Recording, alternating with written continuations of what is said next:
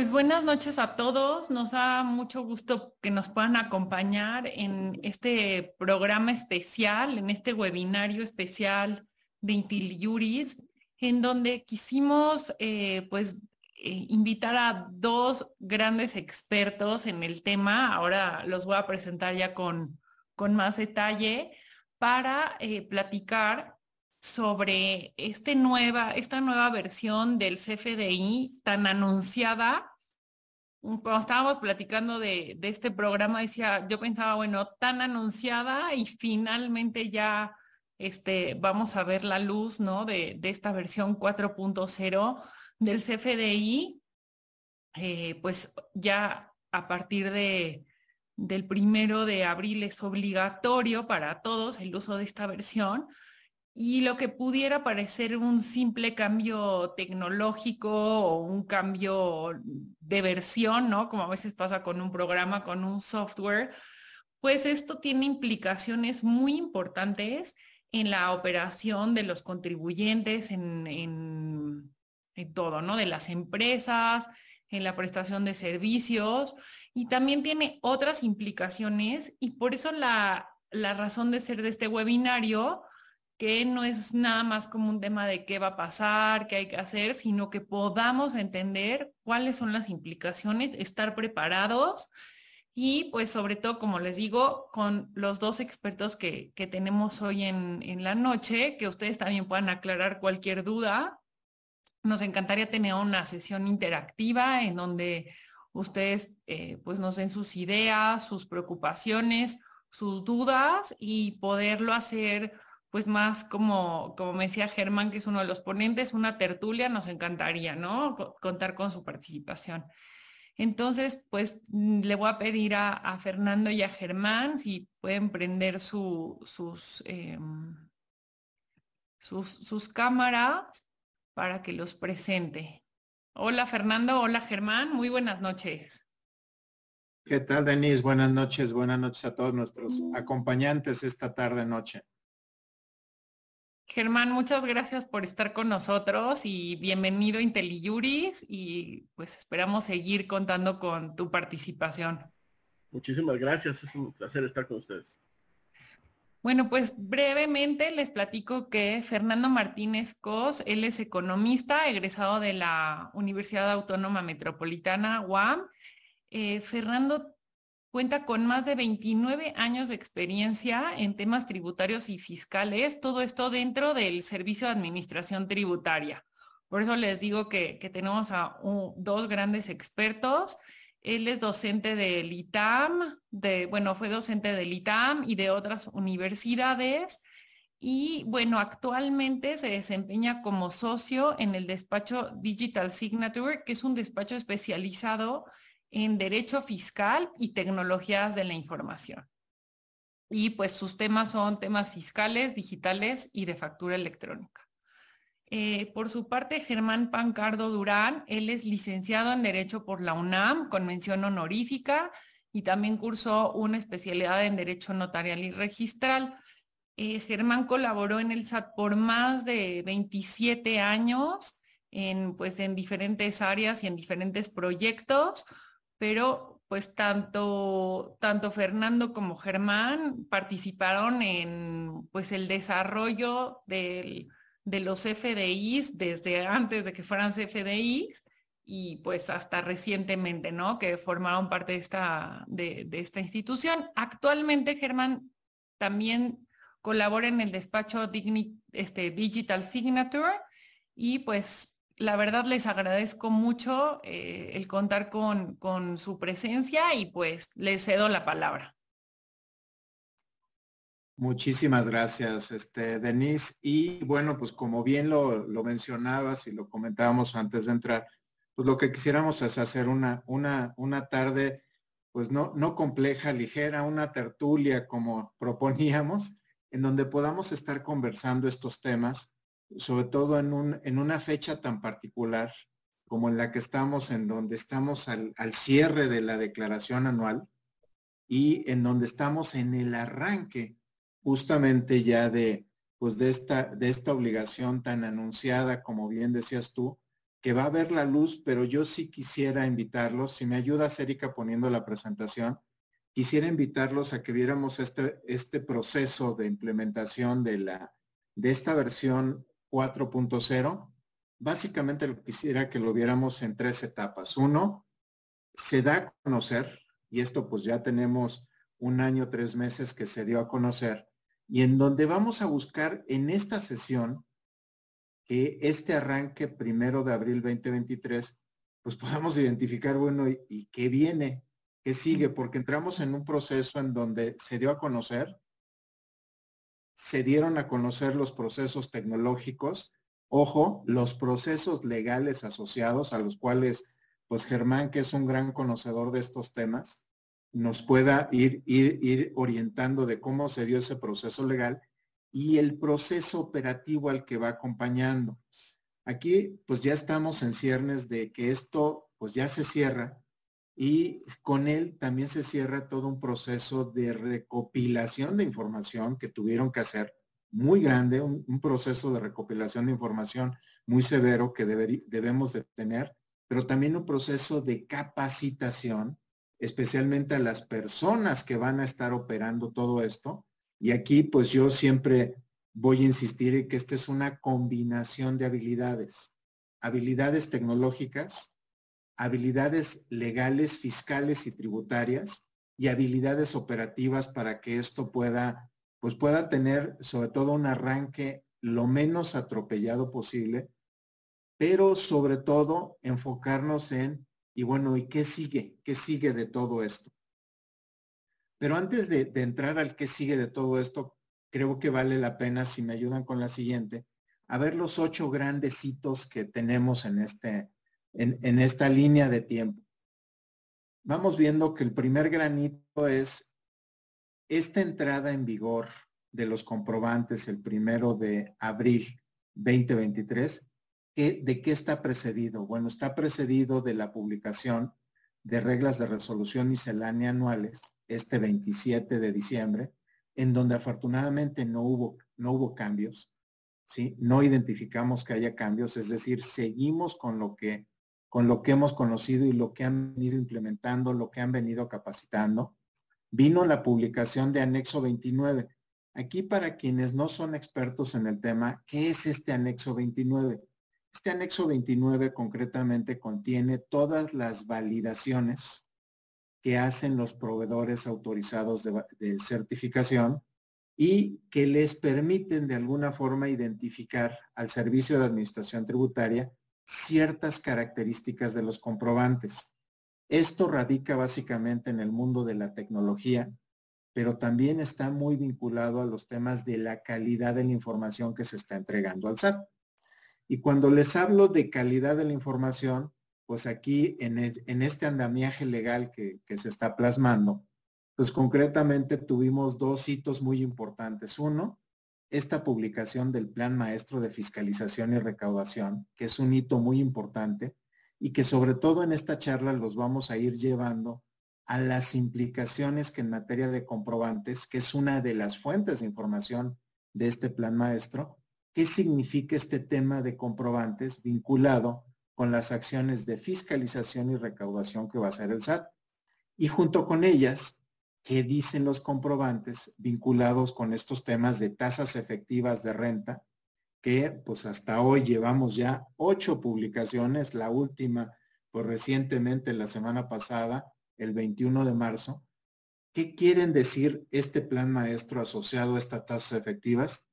¿Y qué dicen los comprobantes? Que aquí es la, la, pregunta que los vamos a invitar a que se hagan. A ver, ¿cómo se vinculan como fuente de información tributaria los comprobantes con el plan maestro?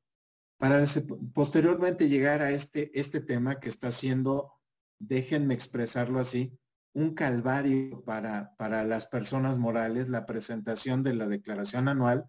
¿Por qué? Pues porque desafortunadamente se están juntando elementos de los comprobantes que están llevando al mundo de lo contable, de los estados de posición financiera, de las conciliaciones que tienen que hacer los, los contribuyentes y que desafortunadamente no siguieron una máxima que en administración tributaria es fundamental. dar a conocer con oportunidad los cambios que van a venir en las declaraciones. Esto al no haber sido así, pues hoy para quienes son contadores y están presentando declaraciones anuales, se están enfrentando pues un problema bastante fuerte, porque primero tienen un problema tecnológico de estabilidad de la plataforma. Ojo, también lo tenemos con los comprobantes, quienes usan el portal del SAT, pero también tenemos necesidades nuevas de información y que éstas escasamente han tenido oportunidad, pues en este caso contadores y yo diría también abogados fiscalistas, porque aquí nuevamente con esta combinación de datos que se está haciendo, que es el acento que queremos ponerle, qué datos son los que hay en los comprobantes que van a tener impacto justamente en declaraciones, tanto mensuales como anuales, y ustedes ya lo están padeciendo ahorita, cómo se tienen que hacer estas conciliaciones y que pasa justamente por uno de los eventos que llamamos de, de comprobantes, que son las cancelaciones. Ahí es en donde se empiezan a cerrar brechas de gestión y administración en este tema de los comprobantes. Pero si esto no fuera suficiente, pues también tuvimos el 3 de febrero una modificación a servicios especializados, que si hay un impacto aquí, está vinculado con el tema del comprobante de nómina sean muy cuidadosos en ese comprobante de nómina, sobre todo si tienen contratados servicios especializados y esos servicios especializados, concretamente aquí lo que hicieron las autoridades laborales y fiscales fue vincular a través de datos todo ese trazo y que hoy a través de esta modificación que, que se dio a conocer, pues ¿qué es lo que está permitiendo? Está permitiendo justamente dar a conocer algunas de las formas en las que va a llevar a cabo esas inspecciones, con qué evidencias. Una evidencia son los comprobantes, adicionalmente a otras, contratos y objetos sociales, etcétera, pero ahí es en donde tenemos otro de los elementos importantes. Y finalmente vamos a entrar con qué? Con la declaración de personas físicas en el naciente mes de abril que ahí no vemos grandes cambios, pero que también si un componente fuerte tiene esta declaración anual de personas físicas, es el insumo de información que le están dando estos comprobantes, que no van a ser los que están en esta versión 4.0, salvo de aquellos contribuyentes que ya hayan empezado con la emisión en esta versión. Y habrá que ver, aquí sí les pongo un foco de alerta, que la información que tengan en su declaración corresponda a los comprobantes que ustedes tengan. Sobre todo en las convivencias, en este caso de esta versión 3.3 de comprobantes con esta 4, hay que tener cuidado de cómo se están alimentando y que vamos a concluir en el mes de agosto con la carta deporte.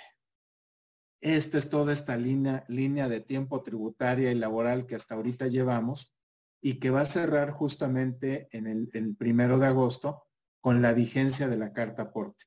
Este es un poco cómo vemos el panorama legal, ¿sí? el panorama tributario en estos temas y vamos a poner especial énfasis en el tema de comprobantes, pero sobre todo en las implicaciones que tienen, que tienen estos. Y pues quisiera yo cederle, en este caso vamos a estar interactuando Germán y yo. Si tú no tienes alguna pregunta, Denise, pues yo dejo, yo dejo que Germán nos platique un poco el, contexto de la, de la obligatoriedad del tema de comprobantes.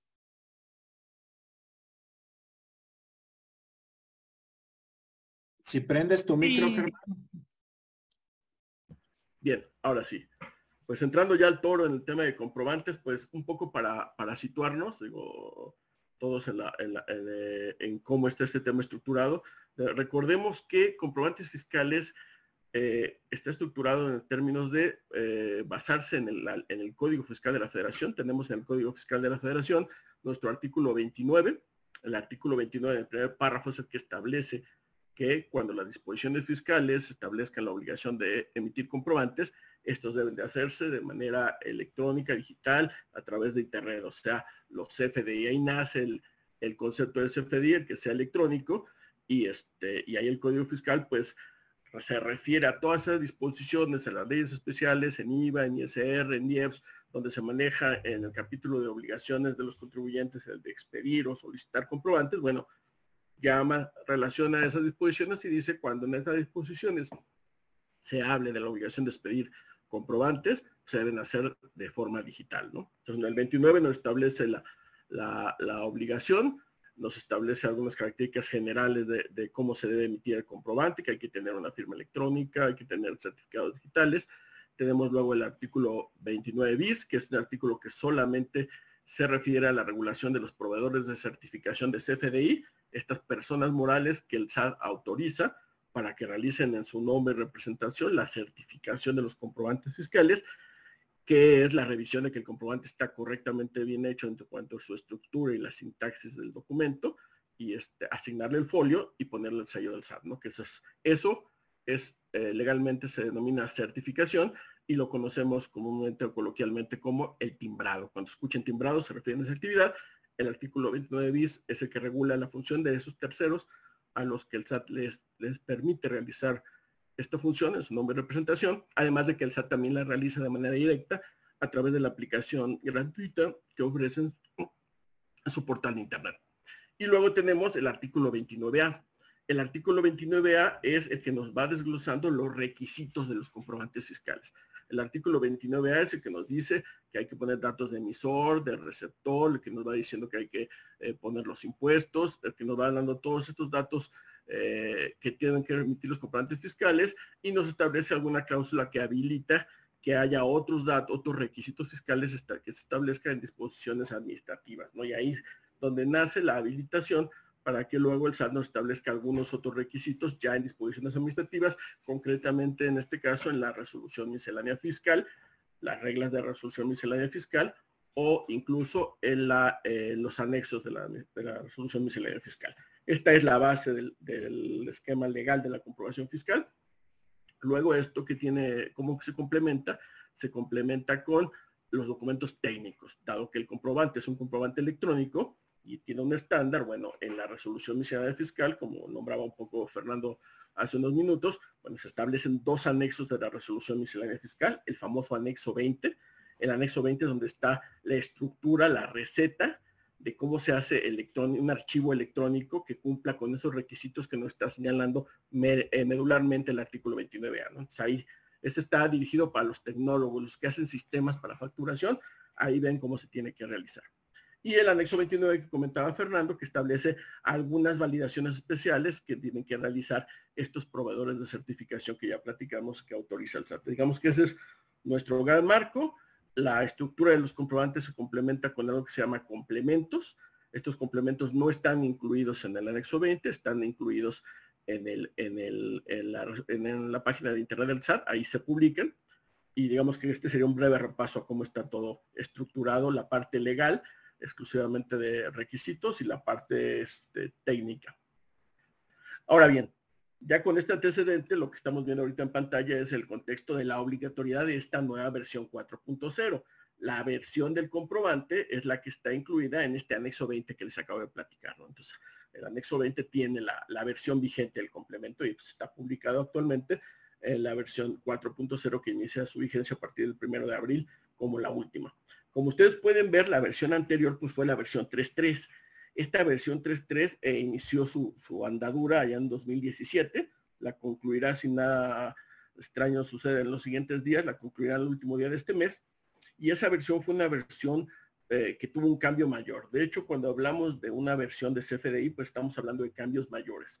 ¿Por qué? Porque una nueva versión de CFDI implica un cambio importante en la estructura del comprobante, eh, que, que traía aparejado pues importantes inversiones en tiempo, dinero y esfuerzo por parte de los contribuyentes y también de la administración tributaria. Entonces, por eso no se hacen versiones frecuentemente, tienen que llevar un ciclo, yo le llamo un ciclo largo de mejora para que se vayan acumulando las necesidades de afinar, los hallazgos que se van haciendo de cuestiones que hay que documentar o mejorar para tener una cantidad importante, una cantidad relevante de cambios y entonces ya poder hacer una mejora, ¿no? Entonces, en la versión 3.3, como ustedes recordarán, básicamente la, esta consistió en una mejora de la calidad de la información del comprobante, fue la inclusión de muchos campos con validaciones, la inclusión de muchos patrones de datos, la inclusión muy, muy extensiva o extensiva del uso de catálogos para evitar que se pudiera poner información abierta, que es difícil de leer por las máquinas y de procesar.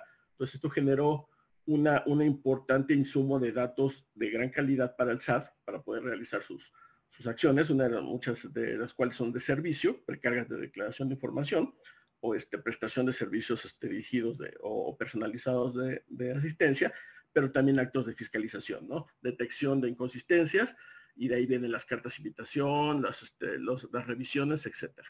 Entonces, este, todo esto venía enmarcado en, un doble objetivo. No solamente se tenía el objetivo de la mejora, de la mejora de la calidad de la información, sino también el objetivo de la facilitación de la, generación de los comprobantes y su transacción entre los particulares, el tráfico, en el tráfico este, eh, mercantil. Entonces, de, dentro de una política pública general que ustedes recordarán que estaba basada en la facilitación de la apertura de las empresas, la facilitación de los requisitos para poder abrir una empresa y operarla, en la parte tributaria, pues en la concretamente en el comprobante fiscal, por ejemplo, veíamos y tiene mucha relación con lo que estamos platicando hoy de la 4.0, que llegó un punto en donde para poder obtener una factura bastaba solicitarla dando tu clave de RFC y tu, este, eh, tu clave de registro federal de contribuyentes y, este, y tu correo electrónico para que ahí te enviaran en todo caso el comprobante, ¿no? Si te lo entregaban ahí de fijo, pues bastaría con la clave de RFC. Eso era lo único que necesitabas darle tú al emisor de un comprobante para que te diera o te expidiera el mismo y que la idea era esa, facilitar la emisión, pues para impulsar el cumplimiento de esta obligación, que la autoridad tuviera la información que estaba requiriendo y que los particulares pudieran fluir fácilmente en el tráfico mercantil y, y los sistemas de las empresas pudieran comunicarse y también fluir de manera sencilla. Ahora tenemos la versión 4.0. La versión 4.0, a pesar de ser una nueva versión, en realidad, si nos fijamos, incluso si la comparamos con la versión 3.3, veremos que no es una versión mayor. En realidad tiene muy pocos cambios. Desafortunadamente, algunos de esos cambios han generado eh, pues muchos problemas o necesidad de hacer aclaraciones o han generado pues necesidad de hacer eh, algunas acciones por parte de los contribuyentes para poder cumplir con esas modificaciones, pero si lo vemos en el fondo, en cuestión de cuántos cambios hay, cuántos campos, cuántas validaciones, etcétera, no, no se compara con la versión 3.3, podría cualificarse como una versión menor, aunque sí ha generado este, muchas, muchas necesidades de ampliaciones, de aclaraciones y mucho trabajo para poder cumplir con su emisión si, nos fijamos en este cambio, pues implica y afecta al CFDI que todos conocemos, al CFDI de ingresos, al de egresos, implica o afecta al CFDI de retenciones e información de pagos, que sufre su primera actualización desde que fue publicado. Ahora estamos en la versión 2. Este es el CFDI que se emite para documentar retenciones, el que sustituyó a las constancias de retenciones que todos conocíamos. Cuando llega la factura electrónica, desaparecen las constancias de retenciones y, y constancia de pagos y se convierten en este CFDI. Y también es el que sirve para documentar los pagos en el extranjero, todos aquellos pagos que derivan del, del título quinto de la ley de impuestos sobre la renta. Y también cambia la versión del complemento de recepción de pagos, que fue una de las novedades de la versión 3.3, que es este, este documento, esta factura que se emite cuando estamos haciendo operaciones con pago diferido o en parcialidades, donde se factura al momento de hacer la operación, pero posteriormente cuando se recibe un pago parcial o el pago de manera diferida, pues se emite esta nueva factura de complemento de con un complemento de recepción de pagos. También cambia su versión y es claramente el documento que en esta nueva versión tiene más cambios y una carga mayor de, información por parte de los contribuyentes. Si este, si vemos lo que está en el plan en el plan estratégico y vemos los documentos programáticos del SAT, podemos percibir que pues los objetivos que tiene esta nueva versión pues es incrementar la recaudación, o sea, más información de mayor calidad para poder realizar actos de control y por ejemplo este, aumentar la recaudación en función de los mismos este, desgraciadamente nos complica la obtención de las facturas. Vamos a ver ahorita que ya no es tan sencillo como nada más dar tu clave de RFC o requerir tu clave de RFC para que se emita una factura. Ya tenemos otras cosas que hay que otros requisitos que se han vuelto obligatorios y que están validados y que están generando este, entre los contribuyentes pues la necesidad de hacer muchas acciones o acciones importantes, inversiones de tiempo y dinero para poder cumplirlas y este y pues esto genera pues mayor carga administrativa, ¿no? Si vamos por favor a la siguiente lámina hagamos el abordaje, digo, viendo desde el plan maestro de fiscalización y recaudación. y de dónde este plan maestro de fiscalización y recaudación que viene acompañado con estas publicaciones que señalaba Fernando de las tasas efectivas, recordaremos que tienen su fundamento este, legal en el Código Fiscal de la Federación, en la parte del Código Fiscal de la Federación que habla de las facultades que tiene la autoridad. Y recordarán ustedes que está el artículo 33, es la fracción primera, el inciso 1, cuando habla de, la, de, los servicios de asistencia, donde señala eh, que para el ejercicio de las facultades de la autoridad fiscal estará esta a la publicación periódica de, relación con la ley de impuesto sobre la renta o con el impuesto sobre la renta de parámetros de referencia por sector económico este, o industria, para que el contribuyente conozca estos parámetros de, de, utilidad, de deducciones, de ingresos, eh, con un objetivo claramente para que éste pueda medir riesgos, este, riesgos impositivos, riesgos tributarios. ¿no? De, ahí nace el, el, porqué de, esta, de este plan maestro de fiscalización y la publicación de las tasas efectivas y su raíz más eh, profunda o más anterior pues son las prácticas que se van eh, se van eh, comentando en los foros internacionales por las administraciones tributarias como buenas prácticas que generan resultados y que, bueno, eh, dentro de estos foros internacionales donde participa la Administración Tributaria Mexicana, pues se van tomando estas prácticas y se van llevando cuando es necesario, como aquí en ley, y, este, y se implementan, ¿no? digamos que sería el origen más lejano, la causa eh, de cómo se van dando estas prácticas y, bueno, cómo se generó eh, el fundamento legal y ahorita tenemos pues ya nuestro plan maestro de fiscalización de recaudación, que es una buena práctica de una misión tributaria y estas publicaciones periódicas de tasas efectivas. Si vamos por favor a la siguiente lámina, este, no sé, Denise, si tú tuvieras ahorita alguna pregunta, alguna cosa que quisieras este, que abundáramos. No, a mí me parece muy interesante este punto que, que señalan tú y, y Fernando de, relacionar esta nueva versión del CFDI con el plan de fiscalización, ¿no? Entonces, hay un poco la, pregunta que me venía a mí o, o, el cuestionamiento para plantearte es, ¿por qué se decidió o tú por qué crees que se decidió cambiar a esta versión? O sea, ¿qué es lo que está buscando el SAT con el cambio de una versión en la que eh, te pedían cierta información y con esta nueva versión pues es más la información y el cruce también de datos, ¿no? Entre el contribuyente y el SAT. Sí, fíjate que, que, hay, digamos que ahí hay, no hay una respuesta unívoca en un solo sentido. ¿Por qué? Porque si bien es cierto, hay, hay cambios en esta nueva versión que podemos entender, por ejemplo, con la necesidad esta de tener datos más más precisos o más calidad de información. Por ejemplo, me refiero al cambio para el complemento de retención de, digo, de pagos, de recepción de pagos, donde hay más información que uno entendería que es la necesaria para poder generar el producto que de este comprobante se tiene, que sería por el lado de servicio, las precargas, este objetivo de tener las precargas de las declaraciones mensuales de IVA.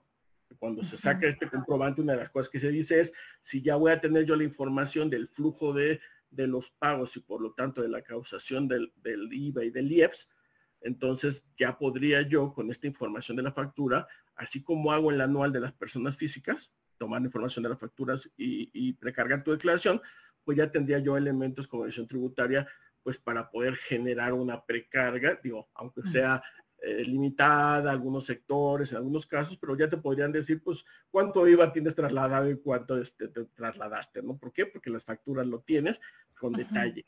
Eh, eso se entiende, pero por ejemplo, uno de los, de los cambios que más, genera, más problemas ha generado a los contribuyentes, que es esto de, de que tengas que poner el nombre, denominación o razón social, que tenga que ser tal y como aparece en, los, en las bases de datos del SAT, y eso te implica tener que verificar cómo están las bases de datos del SAT para reflejarlo así, también para el caso del receptor. Eso sí no queda claro, digo, no, no creo que no ha habido una explicación y, yo no encuentro una, una, explicación que tenga un sentido eh, en la lógica de costo-beneficio, ¿no? De, de, haber dejado la, la, situación de solo pedir el RFC, porque las bases de datos, el RFC ya está asociado a un nombre, a unas características fiscales y a un domicilio que se reportan en los avisos al RFC, o sea, es una información que ya se tiene y que iría un poco en el sentido de toda esta norma que existe de, protección del, contribuyente y de este, de, en el sentido de no pedir información que ya se tiene y facilitar el cumplimiento de las obligaciones fiscales, bueno, pues ya la tengo.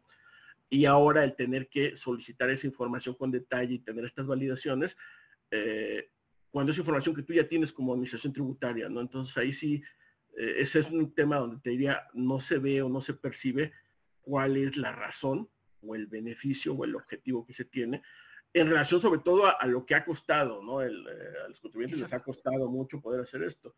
Muchas horas de, tertulias, muchos webinars y muchas horas de asesoría y de, y de actualización de sistemas para, para cumplir con este requisito de poner los datos que la versión tributaria ya tiene.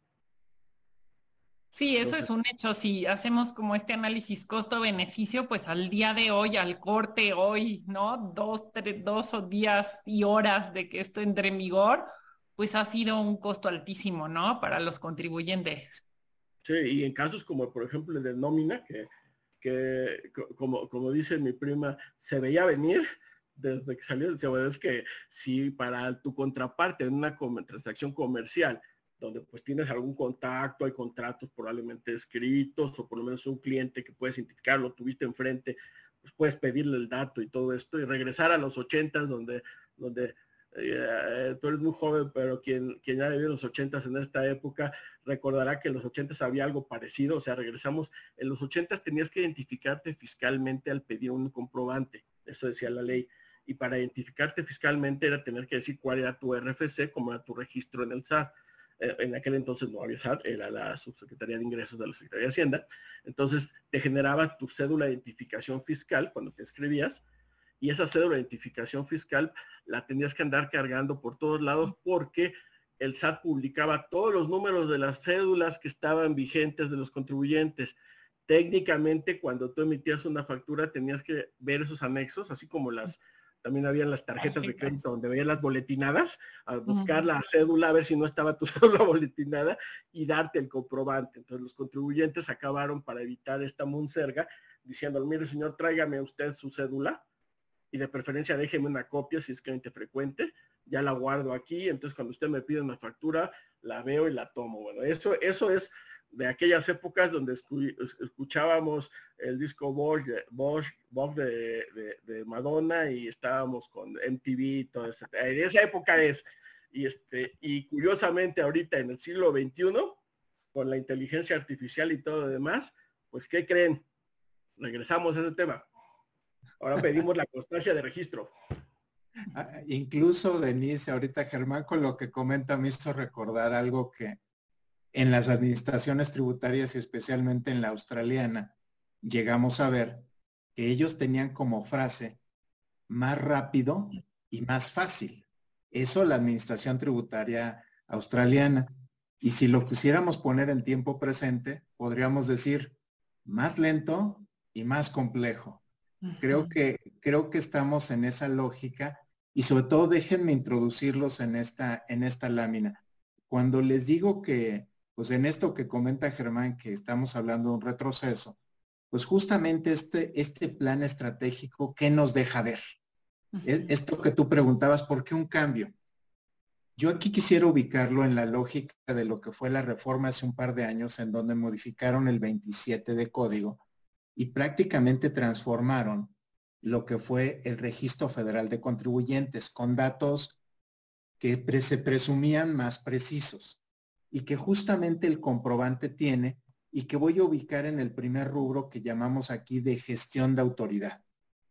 Aquí la reflexión, este, Denise y todos los que nos escuchan, esta parte que estamos hablando de gestión de autoridad la voy a tratar de traducir en una lógica tributaria, que es la que tienen los comprobantes y que está asociado, lo voy a tratar de simplificar, pero quisiera que me fueran siguiendo en el concepto, porque está asociado justamente a estas cuatro vertientes. El primero está asociado al registro. ¿Qué le dije al SAT en mi registro federal de contribuyentes? Ojo, ubiquemos 27 de código. Después, como ya lo dijo Germán de manera muy clara, vamos a ubicar el 29, CFDIs, ingresos y deducciones, que es el tema que vamos a charlar hoy. Después vamos a entrar al tema de la contabilidad, que dice la contabilidad de los registros asociados a los comprobantes que dictan ingresos y dictan deducciones. Y después vamos a entrar al siguiente proceso tributario, declaraciones, cualquiera que éstas sean. Y justamente este, este plan se, se incrusta en los temas de verificación y percepción de riesgo al contribuyente. Ahí es en donde tenemos acciones de fiscalización muy claras, pero estas de dónde vienen? De la información que aportaron los contribuyentes. ¿Cómo la aportaron? En este caso, Denis, tu pregunta, ¿por qué los cambios? Se está tratando de afinar la puntería y sobre todo que los actos de persuasión que se hagan a los contribuyentes sean efectivos. ¿Dónde se vuelve esto realidad? Cuando cuentas con datos exactos. Uno, de nombres, y aquí pues ahora sí que este foro es de abogados. Imaginemos que un acto de notificación, si no viene correctamente definido el a quién está dirigido y a dónde está localizado, pues carece de validez. Entonces vamos viendo en estos requisitos del comprobante en dónde está poniendo los ojos las autoridades. Quiere una base de contribuyentes de 62 millones de contribuyentes que estén plenamente identificados y a cualquiera que vaya a buscar, que lo encuentre. Porque si no, tú mencionabas, Denise, costos. Déjame decirte que para una administración tributaria es muy costoso generar un acto de fiscalización dirigido a un contribuyente que no va a encontrar. Entonces, ¿qué hace el comprobante? Justamente se mete en esa dinámica, pero parte de la información insumo del Registro Federal de Contribuyentes, ¿para qué? Para hacer revisiones mejores.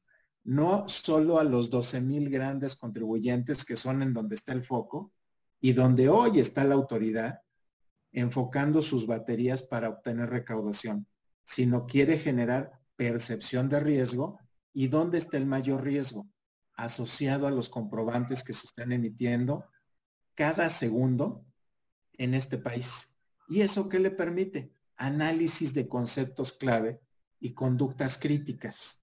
Es decir, traemos este cambio que lo que busca, entre otras cosas, yo diría, es ubícate bien al contribuyente. Por eso esos datos que mencionaba Germán, que vamos a ver más adelante, pero no los ubiquemos como requisitos que Germán y yo lo hemos platicado de forma, sino veamos a dónde apuntan estas cosas. Uno, apuntan al Registro Federal de Contribuyentes y apuntan a la posibilidad de poder localizar e identificar a un contribuyente plenamente y que el acto de revisión que se va a ejecutar o de carta invitación que se va a hacer efectivamente tenga una posibilidad de éxito en qué? En temas de cobranza. ¿sí? Esos, son, esos son un poco estos puntos en donde el comprobante con su diseño y con su aporte de datos se está dando. ¿Para qué? Pues para lograr una autoridad tributaria, en este caso con un enfoque, pues Germán lo comentaba y era generoso en su comentario y creo que, creo que eh, hay que ser un poco más, más agudo en eso. Decía, ¿cuál es la política pública de esto? La política pública que vemos aquí asociada es, uno, quiero más datos, quiero más información porque te quiero fiscalizar no te estoy facilitando, sino te estoy haciendo o encareciendo más el proceso de aporte de datos. Eso lo estoy haciendo y bueno, ejemplos tenemos muchos. Este año también arrancamos con el tema del beneficiario controlador, que es otra fuente de datos, que tengan mucho cuidado también. ¿Por qué? Porque está muy vinculada, hay muchos vínculos. Es decir, aquí quiero decirles cómo los procesos tributarios se van hilvanando y esos datos que parecieran de manera aislada, esas informativas que, tiene, que tienen ustedes, el comprobante que se emite, al final del día está vinculada a ciertas acciones o comportamientos tributarios que se pretenden identificar. El gran contexto de todo esto yo lo ubico y quisiera con esto cederte la palabra, Germán, en la siguiente lámina que son algo, algo que ha impregnado esta, esta gestión de administración y que está impregnada en los comprobantes, es el tema de las empresas facturadoras de operaciones simuladas, y las empresas que deducen los CEDOS, operaciones simuladas. Es decir, estas cuatro acciones, veanlas vinculadas con los datos que aportan la factura y sobre todo el trazo que van generando. El trazo que van generando permite ubicar estos procesos y los repito, y si me ayudan con la siguiente lámina, te dejo, Germán. Primero, registro. Segundo, comprobantes. Tercero, la contabilidad. Cuarto, las declaraciones. Y quinto, las acciones de verificación. Y te dejo, Germán, con el tema justamente que los comprobantes dan y dicen que son estas esas CEFOS. De hecho, si, se fija, este, un poco lo que comentaba ahorita Fernando, me, lleva a, hacer, eh, hacer ahí una relación si se fijan ustedes, la, está la importancia ahorita, aunque Fernando eh, comentó, los distintos eh, canales con los cuales la autoridad se, hace información y los utiliza para hacer eh, estos análisis de, datos y poder detectar pues las irregularidades, los comportamientos atípicos, etcétera. Y dentro de eso estamos hablando de las declaraciones, los avisos, todo demás. ¿Qué tan importante será la factura como insumo que este comprobante, este, este medio, este set de datos de información, este chismoso que le lleva la información de las operaciones al SAT, pues este, ahora tenemos un complemento que se llama carta aporte, donde estamos tratando de tener información fiscal e incluso otra que no es fiscal para acciones de control del Estado, pero ya no fiscales exclusivamente, sino también acciones de control relacionados con, el traslado de mercancías, acciones de control relacionados con los permisos para, para poder transportar estas mercancías, con los actos de comercio y acciones relacionadas con el transporte de mercancías por, eh, de importación por carreteras federales e incluso para temas de seguridad pública. ¿no? Y como, por ejemplo, cuando se incluye entre la factura como uno de los requisitos el que la persona que lo solicita tenga que decir cuál es el uso que le va a dar ese comprobante, que si lo fijamos bien un poco, pues aquí lo que estamos haciendo es prácticamente adelantando un dato de la declaración, porque en, el, en una lógica de autodeterminación de impuestos, pues yo autodetermino los impuestos cuando declaro. Ahí es donde aplico la legislación fiscal a mi situación eh, operativa, contable, financiera y genero mis declaraciones. Pero la factura ya tiene incorporado un dato que es qué, qué, qué tratamiento le voy a dar a esa factura al momento de autodeterminarme, que es el uso de, que le voy a dar al CFDI, porque ya lo quiere recibir la autoridad fiscal en, en la factura. No quiere esperar a él en la, en la, en la declaración anual. Entonces ya, si se fijan, ya tomo información adelantada de, de las declaraciones, ya tomo información incluso adicional este, a, la fiscal, ya estoy dando información a otras entidades públicas para que puedan eh, surtirse de, este, de, este, de este, este, vehículo de información.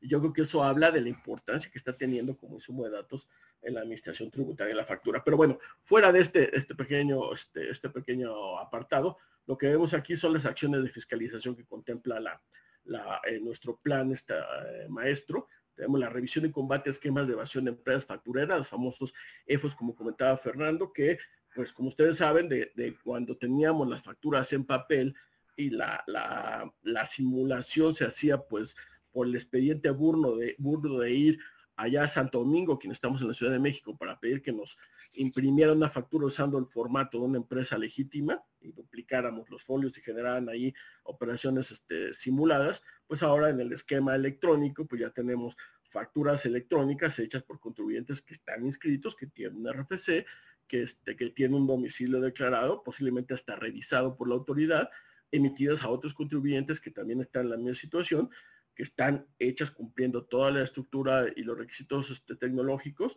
pero pues que son eh, simplemente operaciones que solo existen en estos documentos, que no, no existen en la realidad. Es la famosa materialidad de la operación. No hay un acto subyacente que genera la obligación de emitir el comprobante, ¿no? Y entonces, pues evidentemente la, autoridad enfocará y nos está diciendo que va a enfocar su acción de fiscalización en uno de estos temas, va a estar analizando y recuerden que la autoridad a través de la factura, pues, y sobre todo ahora con, con esta factura que acabamos de comentar con el complemento carta aporte, pues tiene información de toda la cadena de producción o prestación de servicios, desde que adquirimos un bien a través de un, un, productor del sector primario que viene en una factura, o importamos algo que viene en un pedimento, o, este, o lo producimos, lo transportamos y ese transporte va en un complemento carta aporte documentado, lo metemos a un inventario que estará en nuestra contabilidad y lo, lo, transformaremos con una nómina de trabajadores que le van a hacer algo y que también están soportados su existencia y sus pagos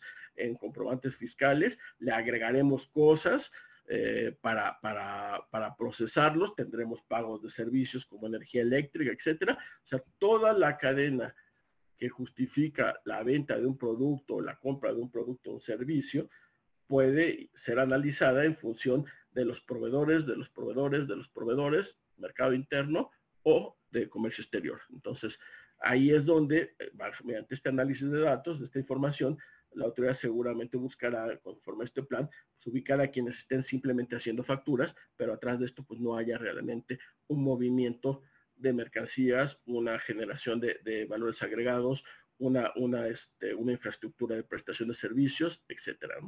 Tenemos la revisión de esquemas de evasión de empresas que involucren no mineras, uno de los temas fundamentales que la autoridad en los últimos años ha estado este, atacando, pues esto de las, las nomineras desde el acto burdo de la venta de los datos de, una nómina una empresa para generar facturas falsas de una empresa que no tiene este, empleados, con la misma lógica que acabo de comentar, hasta situaciones como comentaba Fernando relacionadas con el tema de los servicios este, especializados y a la hora con su contratación laboral prohibida, que, este, que como ustedes saben a raíz de la reforma laboral, pues implica una serie, una carga de controles, empezando por el REPSE, la necesidad de registrarse en REPSE, pero una serie de controles entre el SAT, la Secretaría del Trabajo, la, el Instituto Mexicano del Seguro Social y el Infonavit que compartirán información. ¿no? Entonces eso le dará a la autoridad seguramente más datos para que procesándolos pueda también atacar este tipo de, prácticas de generar estas comprobantes de nómina y, deducciones eh, totalmente ilegales o inexistentes de, gastos de nómina. ¿no? Aumento de operativos carreteros y de almacenes que combatan al contrabando, yo diría al contrabando y al, y al, y al comercio este, ilegal, el robo de mercancías. Y ahí está el comprobante que les acabo de comentar, el de, el de carta aporte, el hecho de que ahora todos los transportes en carreteras federales o tramos que conforme a las normas administrativas que detallan estos, estas cuestiones sean tramos federales, tendrán que ir acompañados con un CFDI con complemento carta aporte donde está identificado quién es el propietario, qué se transporta, quién presta el servicio, si es su propia mercancía, si es un subcontratado, cuáles son las características del vehículo y además la de la mercancía, ¿no? Entonces, este, y obviamente, pues quien está transportando algo tiene un título por el cual transporta, que ahí está reflejado, propietario, prestador de servicio de transporte o un intermediario, y regresamos al mismo tema de la cadena, ¿no? A su vez, él tendría que estar registrado en el registro tributario, tendrá que tener alguna infraestructura para lo que hace, tendrá que tener compras de insumos, tendrá clientes y proveedores. Entonces, misma lógica, ¿no? Tenemos el control, la visión de la cadena completa. Eh, análisis de programación de partidas atípicas de ingresos y gastos, un poco el tema que ya también platicamos acerca de, esto de las tasas efectivas y del análisis de la información de lo que compro, lo que vendo y las relaciones que tengo, las periodicidades, las temporalidades, los sectores económicos o productivos que estoy, incluso los lugares de la República en la que me encuentro, para poder este, conocer cuál es mi actividad eh, eh, comparada con mis pares de la misma industria, con esos parámetros que la autoridad saca en promedio, y detectar pues aquellos que salgan de la, de la, de la medianía o del promedio, como unas conductas presuntamente, este, digo, son atípicas y que son sujetas o pueden ser sujetas primordialmente de acciones de verificación, con lo cual la autoridad puede administrar los recursos siempre menores a los necesarios para poder fiscalizar a todos los contribuyentes. Entonces esto le permite enfocar sus baterías, como decía Fernando, pues de una manera más fina y este, ser más efectivos en ese, propósito, en ese propósito que nos señalaron, que es el de la recaudación, ¿no? nos dicen que será un papel más importante el fortalecimiento de revisiones de operaciones de comercio exterior. Este es un tema también donde el SAD este, en los últimos años ha estado generando este, algunas mejoras sus procesos. Empezamos con el tema del complemento para comercio exterior. Ya hay una factura que, se expide cuando se hace exportación de mercancías definitivas, este, eh, tipo A1, que son las exportaciones definitivas de mercancías. Esa factura ya existe actualmente eh, permite a la autoridad poder verificar que lo que vendo, lo que declaro que vendo para impuestos internos, coincida con lo que declaro en la aduana para exportación. Los valores y los bienes y las descripciones comerciales de la factura de ingresos pueden ser casados, pueden ser conciliados con los valores y descripciones que para efectos de comercio exterior declaro cuando exporto. Y así la autoridad pues, puede controlar que este, no haya por ahí discrepancias sobre evaluaciones, subvaluaciones. Es de esperar que con todo esto, pues la autoridad vaya enfocándose a, ampliar este control. Una de las cosas que en esta versión 4.0 considero que faltaron fue precisamente ampliar el control de la factura a otros tipos de exportaciones y además ampliar el control de la factura a las cadenas de movimiento de mercancías, de las mercancías que son exportadas de manera temporal, que están sujetas a un proceso de transformación y luego regresan siendo procesadas, ¿no? Esa, esa parte de la cadena se controla en parte con las facturas de ingresos, se va a controlar en parte con las facturas de comercio exterior, digo, de, de carta aporte, pero podrían también este, mejorar, establecer control con alguna factura o documento electrónico fuera específico para ello. Tal vez es una, una situación que podríamos ver en alguna futura este, nueva, nueva versión de los comprobantes, ¿no? Y finalmente, bueno, pues estamos viendo la publicación de las tasas efectivas, que bueno, ya está subsumido un poco en lo que platicamos, este, que tiene el efecto este de, de como dice la, la, disposición del Código Fiscal, de que el contribuyente perciba o, o, valorice su riesgo. Yo lo veo un poco como, como la intención que tienen aquellas personas que ponemos en nuestro jardín un letrerito de, una empresa de seguridad donde dice protegido por, y un poco pues para que el, que, el que tenga eh, la intención de por ahí eh, entrar a nuestra casa, pues sepa que tenemos ahí eh, una empresa de seguridad y mida su riesgo en función de alguien que no esté protegido por, ¿no? Un poco, un poco es uno de los efectos que yo le veo a esto. Si vamos a la siguiente lámina, pues aquí ya, ya entramos un poco a lo de las tasas efectivas y, Fer, nos va a platicar un poco de este asunto. déjame seguirle con tu analogía, Germán. Tú decías el jardín. Normalmente encontramos casas en donde dice, cuidado con el perro. Sabemos que si entramos nos va a morder. Creo que es una analogía muy clara cuando decimos tasas efectivas y quiénes van a estar involucrados ahí.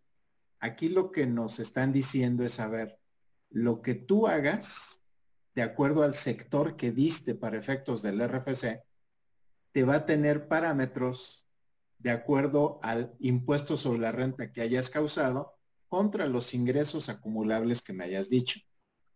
Aquí la, reflexión que les queremos hacer es esta, ¿no? Aquí sí nos están diciendo, conforme a este artículo 33, este, Germán, que tú comentabas, el, el, Servicio de Administración Tributaria se erige, como lo es, es la autoridad tributaria para efectos prácticos, que nos va a dictar las tasas sobre las cuales debemos de estar pagando.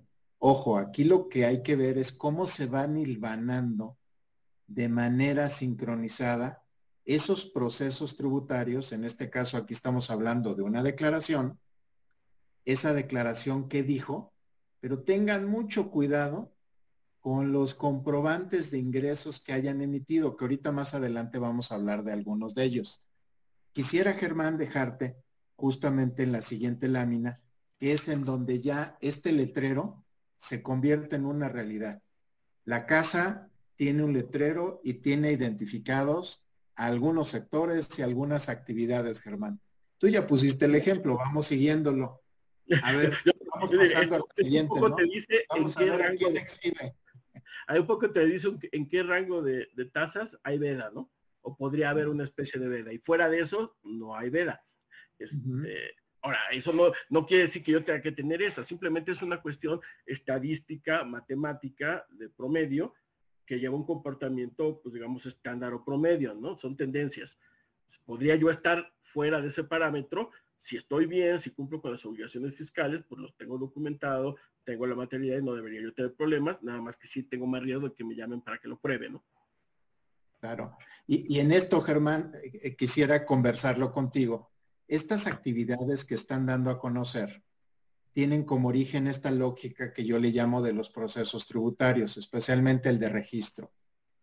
Aquí que la pregunta que habría que hacernos, la primera que yo los invito a voltear a ver, que de pronto no volteamos a ver, es estas actividades económicas que tengo en mi registro, cuando se hace este ejercicio, yo lo llamo un ejercicio, de determinación de tasa efectiva.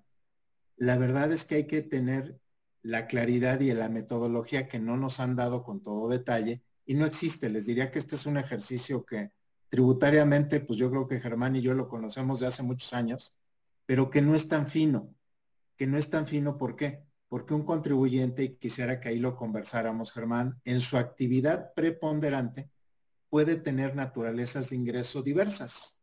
Sí, sí, sí. De hecho, se, se debe, digo, la misma lógica nos lleva, la única manera de poder hacer esto es atender, como bien dices, a la actividad eh, preponderante o económica prudente que declaré, que no necesariamente podría ser la, verdaderamente preponderante o la que tengo, puede ser que no esté yo actualizado en el RFC, pero es un poco lo que decía hace rato, y, este, y, a, la clave de producto o servicio que están en mis facturas, ¿no? Lo que yo digo que estoy haciendo. ¿Qué tan fino es? ¿Qué tan fino es? Nexos, Germán. Creo, que aquí están esos, hay que conectar esos nexos, sobre todo para nuestros escuchas. Decirles, ustedes ven y les pusimos en esta lámina algunas actividades, ¿no? Construcción, manufactura, pero hay que ver el vínculo que tienen con el tipo de comprobante que están emitiendo. Y ahí te dejo, Germán, porque en eso es en donde se conecta la parte de registro con la parte de comprobantes. Es en donde toma relevancia este tema. Sí, como decimos, pues la, manera de poder ver estas actividades económicas por parte de, la autoridad, pues es lo que uno declara en la, en la actividad económica del RFC y lo que uno está facturando con las claves estas del catálogo de productos o servicios. Pero pues también depende de lo que platicábamos, de que esa actividad pues, efectivamente esté actualizada, sea la que efectivamente estoy realizando, no siempre sucede así, y también depende de qué también clasifico yo mis, bienes o servicios, porque si no ahí estoy generando una desviación.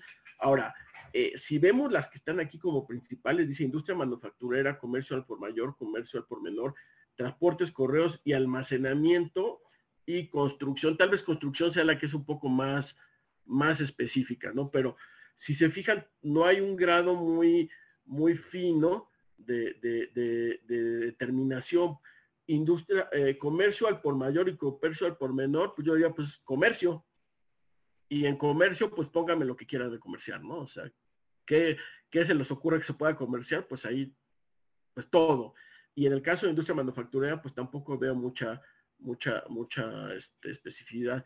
Probablemente sea por lo que dice Fernando, pues finalmente si no hay una calidad de información o información que pueda tomarse con más detalle, más desagregado, más preciso, pues entonces estamos en estos sectores que son más amplios, ¿no? Y por eso tenemos 302 actividades que son las que tiene, tiene ubicadas ahorita la autoridad probablemente, no sé cómo lo ves Fernando, yo creo que tal vez en alguna futura actualización de la, de la factura pudiera explorarse, sería un interesante que pudieran explorar nuestros colegas del SAT cómo, cómo poder afinar esta identificación de actividades para poder afinar este ejercicio que hacen, ¿no? Sí, sobre todo estas 302 actividades tienen este letrero que tú decías, Germán, y me gusta la analogía. Ya, ya, que Denise se dejó ver, es cuidado con el perro. Exacto. Si te se acerca, te va a morder. Y aquí quisiera que pasáramos a la siguiente. Si brinca la cerca, con la información que tienen, si me ayudan con la siguiente.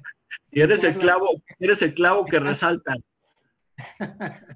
aquí es en donde está, donde está el tema, ¿no? Esos, estos 302 eh, actividades tienen definidas estos rangos de mayor o menor riesgo es este letrero, ¿no? ¿Dónde te van a morder y dónde a lo mejor le corres, no te alcanza, o pasas por enfrente, te ladra, pero no te hace nada.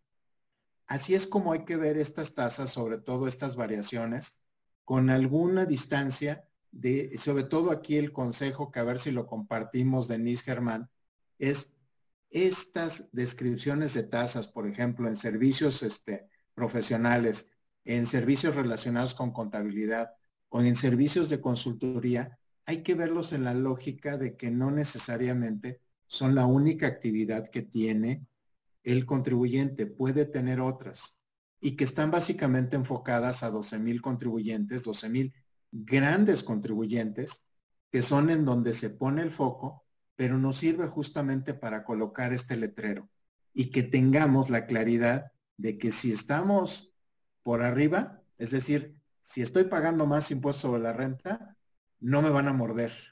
Pero si estoy por debajo, ya me brinqué la cerca y en una de esas me sale un Rottweiler de esos bravos, me muerde, me despedaza y, a ver cómo salgo librado de todo esto. Hay que entenderlo en esta lógica de percepción de riesgo y en donde justamente el comprobante como fuente de información revela la naturaleza de los ingresos, que es lo que quisiera que pudiéramos empezar a, conversar, si están de acuerdo, sobre todo porque pues, ya nos queda media hora este, y esperemos no estarlos, este, no estarlos, este, pues, eh, confundiendo, pero esta es la lógica la que trae los comprobantes.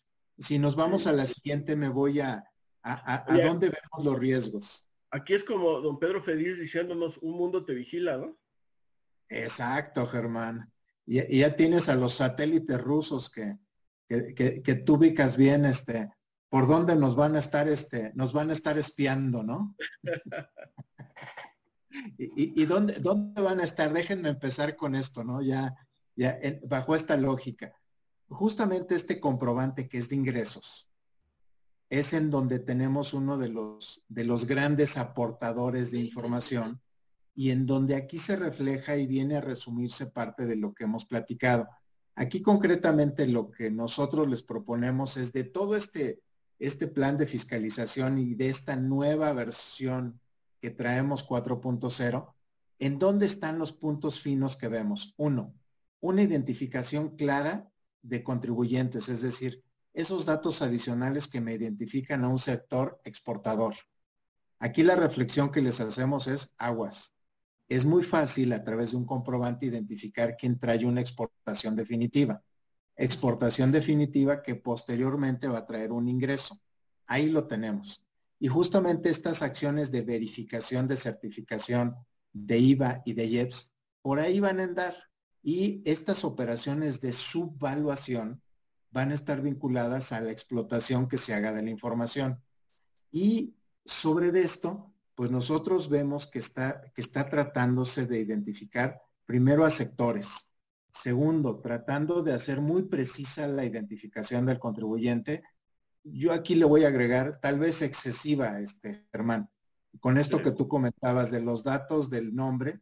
Y déjenme decirles algo que, que hay una especial preocupación en estos datos.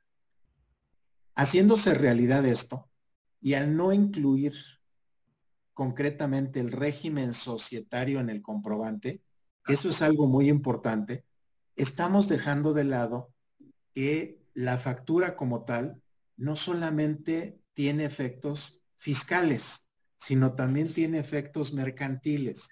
De hecho, nace mercantil. Nace mercantilmente, Germán. Aquí ya no le vamos a poder incluir el régimen societario. Y esto tiene una razón muy simple es un campo diferenciado dentro del SAT que no incluyeron y que desafortunadamente yo voy a dar mi apreciación operativa, Germán. No lo vieron, se quedaron con una visión fiscal, pero no voltearon a ver el efecto que esto tiene para un empresario o para un contribuyente, el no incluir en la parte de receptor el régimen societario. Esto es para los abogados, yo la verdad hubiera deseado que tuvieran un un buen abogado que hubiera visto esto. ¿Por qué? Porque va a limitar las futuras acciones en el ámbito no fiscal, en el ámbito mercantil o incluso hasta en el civil. No sé aquí si, coincidas.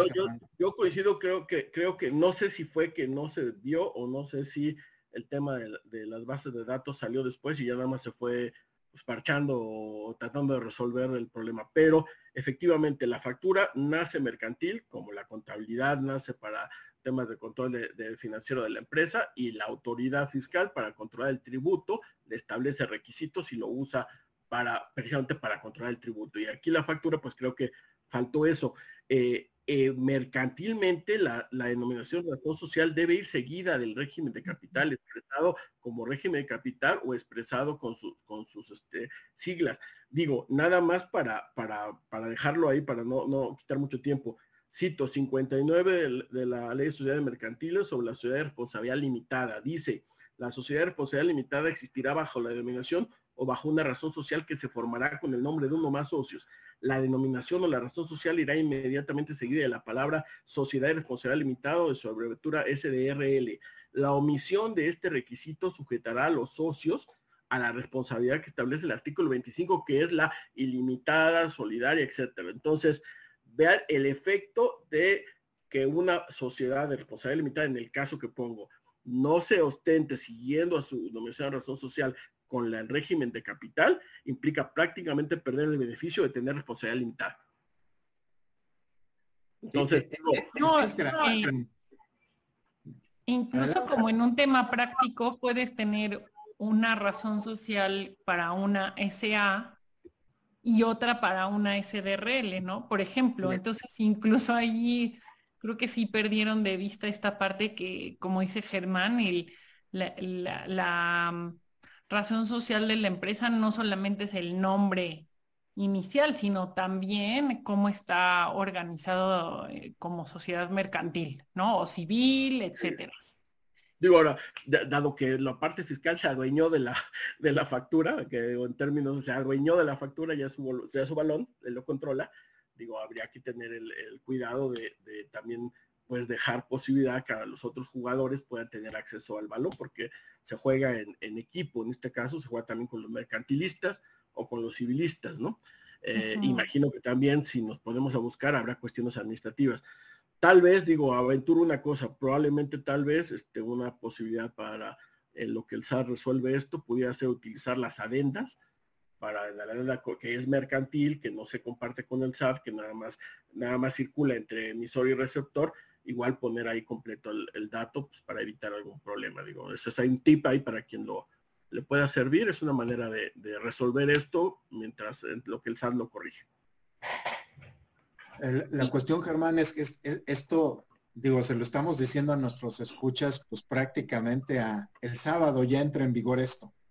Sí. Y lo que, lo que tenemos que ver es qué es lo que va a pasar. Entonces, esta recomendación que les hacemos, ojalá la hayan visto, le hayan visto la implicación no solo la, tributaria, ¿por qué? Porque en lo tributario sí quisiera llevarlos a esta segmentación, a estos tipos de relación en donde se van a estar vinculando los comprobantes a las claves de impuestos, sobre todo las que son objeto o no objeto de impuesto. Esto lleva a un control diferenciado, que yo esperaría a estas alturas, ya con un año, tres meses de haber pasado esto, lo tengan muy claro cuáles son las operaciones objeto no objeto. Aquí estos temas de identificación de IVA, y por eso aquí lo estamos asociando a las deducciones o a los comportamientos que el SAT está identificando, estas cuatro claves que están dando, concretamente lo que les va a permitir es identificar estos comportamientos o estos acreditamientos que se están haciendo. Y esto va a empezar a suceder este sábado. Este sábado, cuando ustedes empiecen a emitir esos comprobantes, tengan mucho cuidado ya en este tema de la captura o el vaciado de información, qué tipo de datos son los que están agregando y qué, pues ahora sí que, qué información están aportando, porque ahí le están diciendo al SAT algunas cosas y que pueden tener estas implicaciones. No voy a leer una a una. Quisiera que ustedes simplemente las, las, las vean, pero que en esa lógica de lo que sigue, es decir, ya pasamos por un proceso de entendimiento. Y ahora, ¿qué va a pasar con toda esta información que se va a entregar que se va a procesar y se va a vincular. Y justamente siendo este uno, quisiera pasar al, siguiente, si estamos de acuerdo, Germán, y si Denise no tiene alguna otra pregunta, pues que pudiéramos conversar el, eh, si estos son los ingresos y esta es la implicación, en donde ya no vamos a tener un régimen societario, pues aquí ya nos están pidiendo mucha precisión con el tema de las operaciones a público en general. Y quisiera simplemente dejarte la estafeta en esto, Germán. Estas operaciones que hacemos en el punto de venta, en donde no necesariamente nos identifican, ahorita sí ya la puntería se va a hacer muy fina. ¿Por qué? Porque prevemos que esto ya va a estar más amarrado a la declaración mensual de determinación de IVA. Y te dejo, Germán, para que tú la comentes. Sí, de hecho, de hecho, este, operaciones con público general, digo, es, son las operaciones en las cuales el contribuyente no se identifica fiscalmente, regreso al tema, o sea, no muestra su, no da su RFC o ahora no va a mostrar su constancia. Cuando voy y compro un pastelito en la tienda, no lo voy a deducir, no me interesa una factura, pues esa es una operación público en general. Entonces, ¿qué pasa en esas operaciones público en general?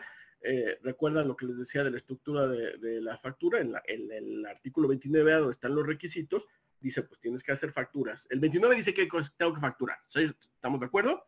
El 29A dice, cuando hagas la factura le tienes que poner el RFC, el nombre, el domicilio expresado como código postal del receptor. Pero si no cuentas con él porque no te lo proporciona, como yo cuando voy y compro el pastelito a la tienda, no proporciono mis datos, yo quién soy, nada más compro el pastelito, en esos casos se puede cumplir emitiendo la factura eh, considerando que es una operación con el público en general y se genera a un RFC genérico que está publicado en la resolución miscelánea fiscal y es el que ven aquí en, donde dice receptor, se hace genérico y la guía de, y, bueno, hasta ahí estamos en la parte de legal. Ahora, vámonos a la, a la norma administrativa. La norma administrativa tiene una facilidad en la resolución miscelánea fiscal es la, regla 27121, me parece, que creo que por ahí está citada. Mi memoria luego, ya me, falla a estas horas. Pero bueno, esa facilidad lo que dice es, oye, pues si tienes muchas esas ventas de pastelitos, son cuestiones muy pequeñas, pues podrías hacer mejor una sola factura donde metas todas esas, en lugar de estar haciendo una por cada pastelito. Entonces, esa es la factura global de público en general que tienen ustedes en la pantalla. A eso se refiere. Y entonces, en las guías de llenado para la versión 4.0 sí se, es específica la guía de llenado en decir cómo se llena esta factura global. Y aquí estamos viendo en la, pantalla las especificaciones que nos dan. Nos dice, igual que eh, vas a emitir eh, con tu RFC, tu emisor, le vas a poner tus datos de qué lugar, el, domicilio fiscal o sucursal donde emites, con el código postal, tu nombre, denominación, como ya platicamos. Pero para el receptor, como no hay nadie que se le entregue, porque es una global que nada más es administrativa, la tengo en mi negocio, para que me revise el SAT. Entonces le vas a poner como receptor la clave genérica, la XXXX, nos dice la guía, le pones como régimen fiscal el 616, sin efectos fiscales, le pones como nombre público en general, y ya te la van a validar bien, ese público en general va a ser bueno, el PAC te va a decir adelante. Este, en domicilio le pones el mismo código que tienes tú como emisor, o sea, se repite, código emisor, código postal de emisor, código postal de receptor es el mismo, y le pones que para el uso va a ser sin efectos fiscales. También, como dice Fernando, del CFDI pues trae el campo de exportación. Para este caso, ponle, la guía nos dice, ponle 01, no aplica. Y para el caso de, la causación del impuesto, ponle ahí que este, ponle ahí que no, no, este, no es objeto. Pero lo nuevo en este comprobante es que ahora nos están pidiendo que en un conjunto de datos que se llama nodo específico, digamos cuál es la periodicidad particular con la que estamos emitiendo este comprobante. Antes nos decían que podíamos emitir diaria, semanal, mensual, quincenal o bimestral los, los pequeñitos. Ahora no solamente podemos, tenemos que decir cuál es la periodicidad de las operaciones que está este, conteniendo este comprobante y decir cuál es el mes y el año que corresponde. Entonces ya precisa esa información y eso facilita la explotación para el control, como decía Fernando, de estas operaciones. ¿Por qué?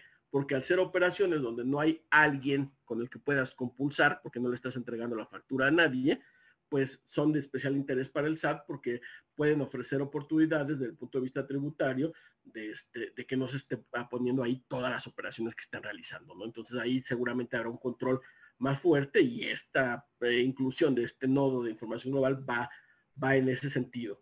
Dentro de las malas noticias es que nos decían, bueno, semanal, mensual, como tú la pongas, tenía 72 horas para emitirla, para enviarla al pago o hacerla en el SAT para generar el comprobante. Estas 72 horas eran pues porque se consideraba que hay operaciones comerciales donde hay, hay eh, negocios que trabajan las 24 horas del día, los 365 días del año, y pues los cortes este, son rápidos, con cambio de personal, y se requiere pues que llegue el nuevo personal que sustituye. Entonces hay cuestiones administrativas que justificaban el que se dieran 72 horas para ir haciendo estos cortes. Ahora se redujo a 24 horas, entonces esto sí va a implicar aquellos negocios que, que, como les comento, pues trabajan las 24 horas del día y todo el día, todos los días del año, tendrían que hacer ajustes administrativos para pues ahora en 24 horas poder hacer el corte, meter todas las operaciones, generar la factura y este, revisarla y poderla, y poderla tener lista, ¿no? Entonces, este, esto es lo que tenemos con la factura global. Una cosa, la factura individual, no la global, la individual que decía a nivel de ley, esa parece que se olvidó el SAT de poner instrucciones específicas en las guías de llenado. Por eso mucha gente se quedó con la idea al principio de que había desaparecido, porque cuando veían la guía de llenado, veían instrucciones para esta global, la que tiene muchos pastelitos adentro, pero no veían instrucciones para la que, para la que establece la ley, que es la individual con el RFC genérico. Este, pues no es así, existe porque está en la ley. De hecho, tiene un fundamento legal, a diferencia del otro que es eh, reglamentario, digo administrativo. Nada más que pues no hubo disposiciones específicas que hubiera establecido la autoridad en sus guías y por eso generó al principio estas inquietudes en los contribuyentes.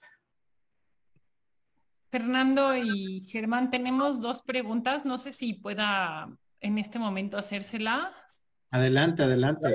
Claro, Sí, Rocío García nos les pregunta, ¿para qué se usa la opción de exportación? Bueno, esto no es para, para los, em, estas preguntas las hicieron antes del comprobante para operaciones al público en general, solo como contexto, perdón.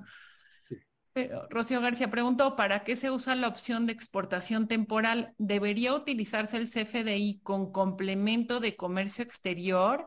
Sin embargo, este último complemento es solo para exportaciones definitivas. Sí, correcto. De, hecho, es lo que les comentaba. el único complemento que hay ahorita es para operaciones definitivas. Tiene razón la, eh, colega que pregunta. ¿Para qué sirven los otros valores? Primero le sirven al SAT para saber que, que esa operación eso que está facturado tiene que estar incluido en un pedimento. En algún, en algún pedimento de los que están utilizando ante aduanas tiene que estar incluido. Cuando les decía que, faltaba, que yo esperaba que en otras versiones posteriores se, aumentara el control a través de otros comprobantes para exportación o documentos, me refería precisamente a esto. Lo ideal hubiera sido que hubiera existido alguna factura o algún documento electrónico que así como el complemento para, para definitivas, le diera seguimiento al movimiento de la importación temporal hasta su regreso en su caso, ¿no? Entonces creo que eso es ahorita como una preparación. Quiero pensar que, es una preparación. Ahorita les dice, aquí es una importación, es temporal. Podrían buscar casarla con, con los pedimentos. Eh, es difícil porque ahorita no hay un, un documento que lo, que lo vincule, que sería el complemento, pero creo que eso abre la puerta pues, para que en el futuro hubiera algún documento que sirva para ligar. Ahí creo que se quedó corto. Incluso, déjame afinar esto, Germán. Eh, el, el tema de que se utilice este dato parte de que en el complemento de comercio exterior, como perfectamente lo tienen claro, solamente se está identificando a la exportación definitiva. Pero aquí quisiera ser muy preciso en esto. Es una exportación definitiva que posteriormente a quien exporta le va a representar un ingreso. Ojo, ahí es en donde hay que voltear a ver. Estoy haciendo una operación de exportación que posteriormente tendrá un ingreso.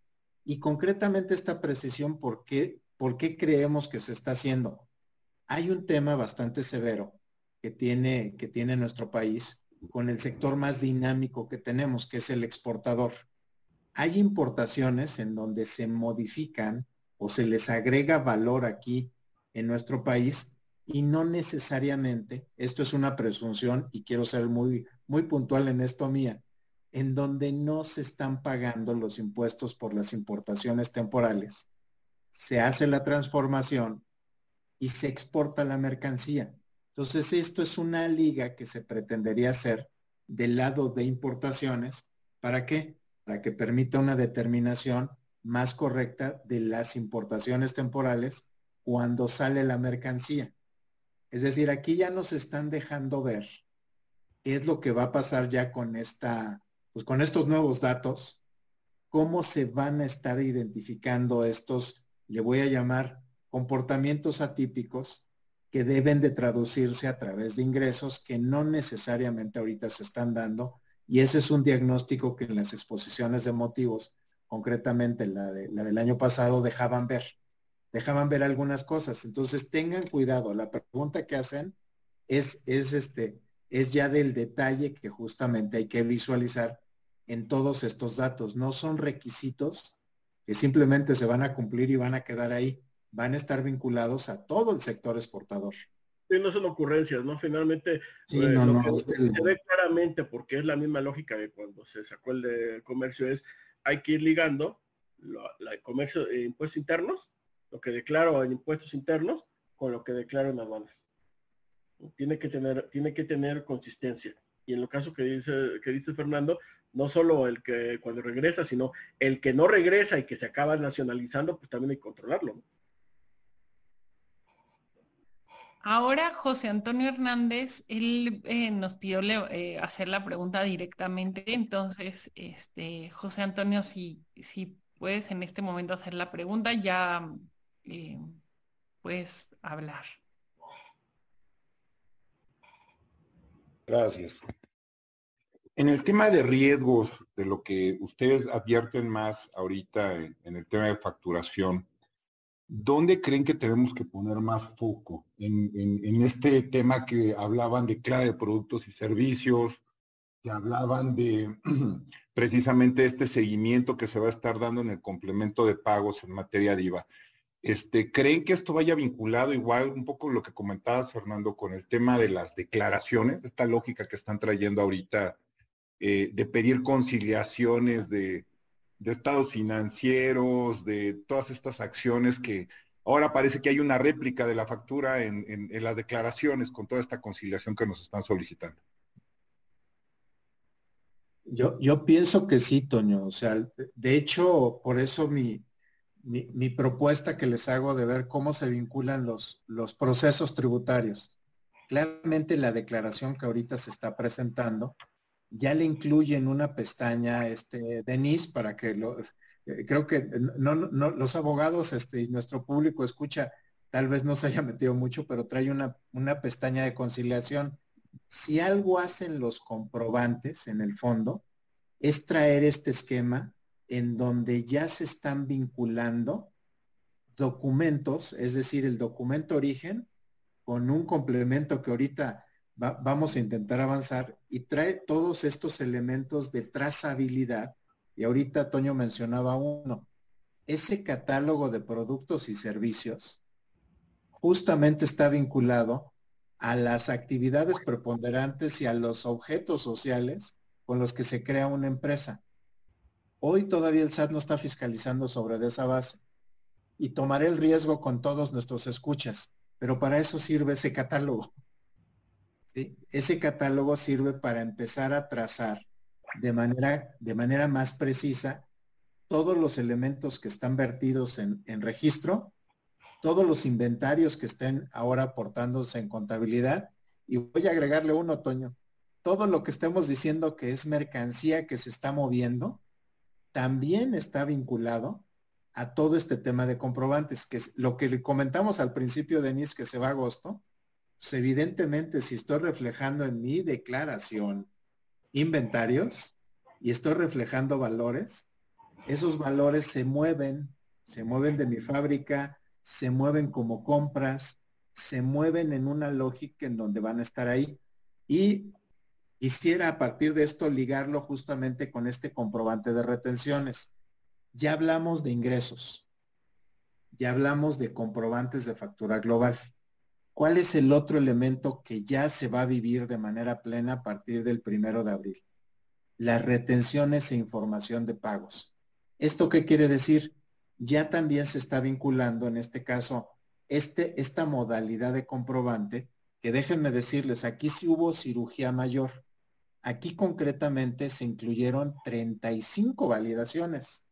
Es decir, estas 35 validaciones que están vertidas aquí y que van a ser, ya que entren en vigor, yo tengo la ligera sospecha que los sectores en los que están involucrados, y ahí voy a, voy a involucrar a Germán con sus conocimientos notariales. Este que es un comprobante que utilizan mucho los notarios y que por el grado de validaciones que tiene, yo podría afirmar que todavía no entra en vigor con los notarios porque no los he visto muy activos, Germán. Y pues la verdad, los notarios son un sector muy activo. No sé si entre nuestros escuchas haya notarios, pero aquí sí se van a topar con un cambio importante porque ya van a tener muchas validaciones asociadas. Tú en esto pues eres un conocedor del, y te conoce muy bien el sector y estas validaciones sí le van a meter un severo dolor de cabeza al sector porque ya no se van a poder estar generando como lo venían haciendo en la versión 3.3. Ya van a traer candados que van a impedir que el comprobante se timbre. Esa parte yo tengo la sospecha de que todavía no la viven algunos sectores, ni el financiero, ni los notarios, ¿sí? Que son quienes, a quienes está dirigido esto, o incluso las personas morales que hacen retenciones a personas físicas, tengo la sospecha que todavía no entran a la nueva versión 2.0 con la versión 4. Yo creo que todavía no le entran porque ahí es, van a tener otra vez otro freno. No sé cómo la veas, este, e-, Germán. Este comprobante no tenía validaciones, o sea, no era, era totalmente virgen en validaciones. Ahorita ya tiene validaciones en lo que llamaríamos el cabecero o el, o el comprobante en sí. Eh, todavía hay falta ponerle validaciones en algunos complementos. creo que ahí se quedó corto. Creo que debió haber tenido más posibilidad de, de, mejorar los complementos y meter validaciones, porque este comprobante, como dice Fernando, pues tanto lo emite el notario por enajenación de, de, bienes, que se emite por enajenación de acciones, se emite por este, por fondos de retiro, se emite por intereses, por fideicomiso, etcétera, etcétera, etcétera, es insumo primordial para la precarga de estos ingresos en la declaración anual de personas físicas. Entonces, cuando ustedes ven que llegan a su declaración anual y no les coincide lo precargado con la constancia, en este CFDI que les da el, eh, eh, banco, que les da la casa de bolsa, etcétera, este, pues ese es uno de los problemas que se podrían haber buscado solucionar metiendo aún más validaciones. Creo que ahí se quedó corto, pero como bien dice Fernando, pues ya, ya tiene validaciones y probablemente mucha gente no se ha dado cuenta y eso si no se ha dado cuenta, este, pues momento de verlo porque les va a generar problemas en la emisión si es que todavía no han emitido, ¿no? Sí, si pasamos al, siguiente, por favor, que este es el, el, de pago, Germán, que este creo que es de los de los más cirugía sirven.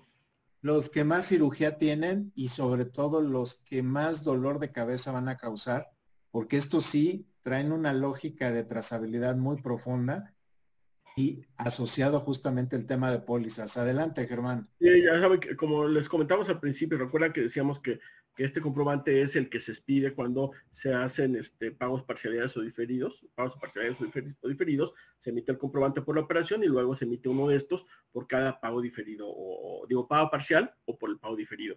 En la anterior versión era un poco más sencilla, pedía muchos menos requisitos, mucho menos datos, solo pedía información acerca del control de saldos, cuál era el saldo pendiente, cuánto se pagaba, cuánto se recibía de pago y cuánto quedaba pendiente, algunos datos opcionales en caso de que se pagara vía bancarizada y este y toda la información de los detalles de cómo se aplicaba este pago al saldo de la factura inicial no se ponía en el comprobante. La, la, misma regla del SAT nos decía, eso se aplicará proporcionalmente.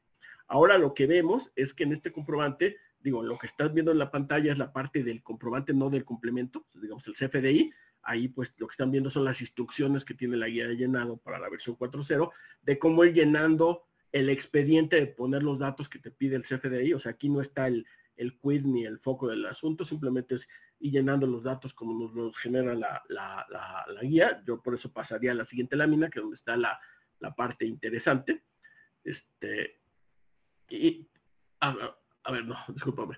Creo que me, adelanté un poquito, estaba viendo otra cosa. Sí, regresamos, por favor, sí, me adelanté. Donde está el punto importante es que a este comprobante ahora nos pide que pongamos, y tiene varias secciones. Primero nos pide información del pago. Entonces nos dice, puedes documentar uno o varios pagos que recibas, siempre que sean de la misma persona, ¿no? O sea, de la misma persona. Entonces, por cada pago que recibas vas a tener que poner descrito, ah, detallado, cuál es el monto del pago, cuáles los impuestos que generan trasladados por tipo de impuesto, por tasa, la base y el monto del impuesto. Y luego los retenidos que genera, igual lo mismo, el impuesto, la, base, la tasa y el monto. Y eso por cada uno de los pagos que recibes. Luego pasas a la siguiente sección. Y la siguiente sección te dice, me vas a traer información de la factura original que ya tengo se llama documento relacionado. Cuando habla de documento relacionado, está diciendo la factura original que emitiste por la operación. Entonces ahí me pide también que vuelva a poner detallado la composición de impuestos trasladados y retenidos y el monto de la factura este, que, que originalmente. tengo que traerme toda esa información otra vez y ponerla con detalle. Después me pide otra vez lo que siempre ya estamos acostumbrados, el control de saldos, cuánto tenías pendiente por pagar, cuánto pagas aquí, cuánto te queda. Eso ya lo teníamos. Me sigue manteniendo como opcionales los datos del banco emisor, banco receptor, eh, en caso de pago bancarizado. Eso ya lo teníamos. Después me, pide totalizar, y eso es también nuevo. Ahora, todo lo que puse en cada paguito, todo ese detalle de los trasladados y retenidos, ahora lo tengo que totalizar. Y entonces vamos ahí. Total del saldo, total de pagos, total de, eh, de, pagos sujetos a tasa de IVA, tasa por tasa, base por tasa, monto por tasa. Para retenciones lo mismo y, el gran total. Por alguna razón no nos piden totalizar IEPS. Yo creo que eso se les fue.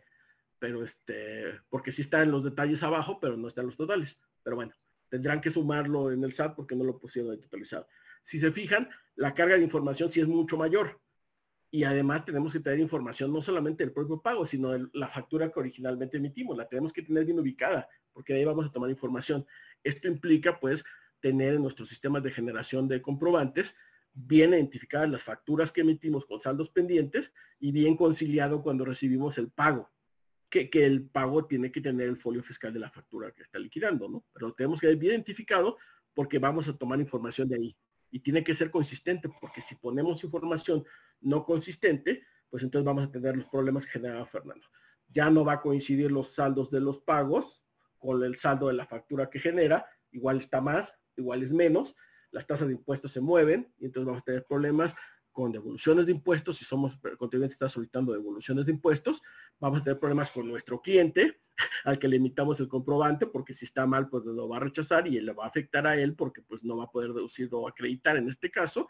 Podemos ser sujetos de una multa por, como decía Fernando al principio, una de las multas es por no llenar el comprobante correctamente, llenarlo con errores, y este, y entonces este es yo creo que de todos los cambios, el más retador en cuestión de trabajo que hay que hacer si aún no lo han hecho, digo, estamos a, 20, a 29 de, marzo, pues este, corriendo porque los pagos que se reciban en el mes de marzo se tendrá que emitir el complemento de pago a más tardar el 5 de abril y los que se reciban el, en abril se tendrá que emitir a más tardar el 5 de mayo. Entonces, bueno, este es yo creo que... Incluso, Germán, este déjenme llevarlo a la implicación del anual. Hoy ustedes van a encontrar en su declaración anual una pestaña de flujo de efectivo. Si algo de esto que está explicando Germán tiene un vínculo con ese flujo de efectivo, es este complemento. Ahí es en donde se conecta justamente este comprobante que es el hecho del mes 1 con el consolidado que estamos haciendo en la declaración anual. Es decir, aquí están dejando ya huellas de lo que solemos llamar trazabilidad contra lo que en la declaración van a poner. Especialmente este comprobante, tengan mucho cuidado cuando en su declaración del ejercicio 2023, cuando la estén ejecutando con la que traen 2022. Porque ahí en donde se pongan a hacer este ejercicio de comparaciones, excuso decirles los temas que pueden surgir si no hay el cuidado de conciliación Denise, veo que son 8.30, no sé si quieras que vayamos un poco más rápido. Y ya nos ganó, así que Germán y yo con esto ya nos, nos acabamos el tiempo. Tú dinos. Sí, bueno, quería darle la palabra a Arturo Juárez que quiere hacerles una pregunta y bueno, pues nos podemos quedar unos minutos más si ustedes no tienen problema. Por parte no ningún problema. Ninguno, al contrario. No, gracias a ustedes. Arturo, ya, ya te habilité para que puedas hacer la pregunta. Buenas noches, ¿me escuchan? Sí. Sí. Ah, muchas gracias. Gracias por su atención. Eh, mire, mi pregunta es esta. Nosotros, bueno, este, nosotros tenemos un negocio que prácticamente es al público en general. Eh, la persona que nos estaba asesorando para hacer nuestras declaraciones bimestrales, pero estábamos en el régimen de incorporación todavía, nos dijo en algún momento dado que no, si hacíamos facturas al público en general o no las, si las hacíamos o no las hacíamos, no había tanto problema por la declaración, porque presentábamos la declaración bimestral. Pero ahorita que escuché el tema de los gansitos, la verdad me dejó pensando mucho y por eso mi pregunta es si, si hasta el día de hoy que ya hasta presenté, ya presentamos nuestra declaración del bimestre de este año, no hemos realizado ninguna factura. Este, ¿Hay algún problema ahí para poder o ponernos al corriente o, estamos en algún problema grande? Gracias. Si hay, que, si, hay que, si hay que emitir las facturas, digo, si es público en general, pueden hacerla global.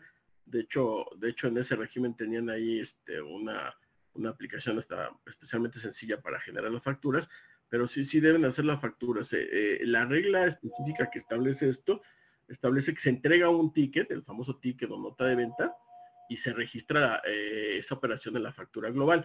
Hay un parámetro, ahorita la memoria me está fallando un poco, el generalidad de los contribuyentes, si la venta es menor a 100 pesos y el cliente no pide ticket, podrías no darle el ticket, pero sí tienes que registrarlo en la, global. En el caso de, de, RIF, me parece que el umbral es un poquito más arriba del 100, pero ahorita voy a tratar de recordarlo, de memoria no me, llega. Pero sí, hay que facturar. Ok. Entonces, este, por decir, eh, eh, lo, que, lo que no hemos hecho prácticamente en un año, en un año que fue el año de 2000, o sea, el 2022, y lo que vamos ahorita, a hacer facturas este, con lo que se hizo de los años, el año pasado, ¿está bien hecho o hay que ir al SAT o hay que hacer algún ajuste ahí por algo? ¿Sabrán ustedes que pueden asesorar? Mira, eh, entiendo que lo, que lo has declarado correctamente, ¿verdad? Sí, hemos hecho las declaraciones bimestrales, como le dicen, en tiempo. Ok, digo, por lo menos lo que lo que va del año, digo, lo podemos, eh, se puede hacer ahorita sin mayor problema, está en retraso, pero lo pueden hacer sin mayor problema. Una ventaja es que la factura esta no la entregas a nadie, pero sí te la pueden, te la puede requerir el SAT en una revisión y este, y te puede incluso multar por no presentarle una multa específica por no emitir este comprobantes globales. De otros años yo eh, preferiría revisar el asunto con, con, detalle a ver cómo está. No sé qué, opina Fernando. Mira, yo te diría, eh, sobre todo por el efecto que comentábamos, Arturo, que tiene la vinculación. Aquí afortunadamente estás en uno de los regímenes que no son tan visibles y que no van a ser tan vigilados, pero no por ello resulta muy peculiar el que si hiciera un cruce el SAT y te viera con declaraciones en donde voy a poner el ejemplo. La declaración dices que tienes mil de ingresos, pero que no tienes comprobantes. Ah, ¿Qué se podría pensar? Pues que a lo mejor no son mil, déjame decirte, un auditor siempre va con el tema del sospechosismo y que a lo mejor no fueron mil, que a lo mejor fueron diez mil los que les debes. Y entras en un tema de presumir por parte de quien está vigilando las operaciones que hiciste. Tú declaraste, por eso esta declaración vela como un momento en el tiempo. Y tú declaraste y declaraste correctamente, pero tiene que venir acompañado de esos hechos, de este otro componente tributario que es el comprobante. De entrada te diría, regulariza 2023 de entrada. Y el resto del año no lo hagas, ¿por qué? Porque la lógica que tiene el SAT es identificar ingresos por ejercicios. Y el que pudieras hacer una regularización, toda la lógica que traen ahorita las reformas que se han hecho el año pasado, es de permitirle al SAT amarrar comprobantes con declaraciones. Y tú ahí ya traerías una brecha. No traes, ingresos en, comprobantes, pero sí traes ingresos en declaraciones. Y máxima en este régimen que dio tantas facilidades. Oye, aquí, aquí me, una, excelente contadora, la contadora Padrón, me, me, subsana mi, mi, lapsus de memoria. Me dice que el umbral para RIF, me recuerda que es 250. Ese que decía que siempre para todos los contribuyentes, para RIF es 250. Ventas menores a 250, si, si no te pide incluso el ticket, podrías no darle el ticket, pero sí tienes que meterlo en la factura global. Pues, eh, Germán, Fernando, gracias por responder esta pregunta. Arturo, pues en todo caso puedes contactarlos directamente porque son excelentes eh, profesionistas en estos temas. Y les, les regreso la palabra, este, Fernando y Germán. No sé si quedan unos 5 o 10 minutos 10 minutos para concluir lo que ustedes... Yo, yo nada más este cerraría, Denise, el, la parte de pagos, nada más aclarando que este, cuando nació eh, el complemento de, pagos en la anterior versión 3.3, uno de los objetivos de este complemento que señalaba el SAT era, este, aparte de obtener información y tener los datos para todas las tareas de control, era el poder también aspirar a tener esta precarga de declaraciones mensuales de IVA que platicábamos, ¿no? Entonces, eso no se ha dado y el hecho de que ahora se actualice y se pida más información, pues uno lo podría interpretar con tal vez esa información era necesaria para llegar al objetivo. Entonces, yo creo que vamos a poder medir qué tan exitoso fue esto si el año que entra pudiéramos estar viendo las primeros intentos, por lo menos limitados para algunos contribuyentes, de precargas de declaraciones de, IVA. Eh, si vemos ya algunos intentos de eliminar la DIOT, que sería otro de los efectos de, tener la información de IVA a través de comprobantes, o si vemos alguna mejora en los tiempos en los trámites, las devoluciones de IVA. Yo creo que estas podrían ser tres señales que si se presentan por ahí en el año que entra, nos podrían dar noticia de que esto funcionó. Y yo, yo cerraría, Denise, con este, con este mensaje. Uno, las necesidades de recaudación cada vez son mayores.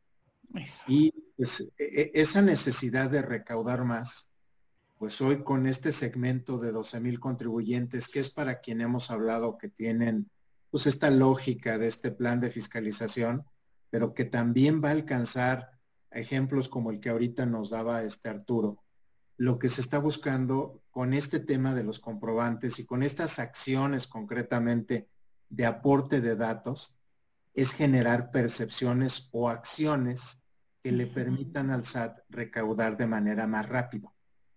Y de ahí tengan mucho cuidado. Ahorita eh, el ejemplo que dieron se me hace excelente.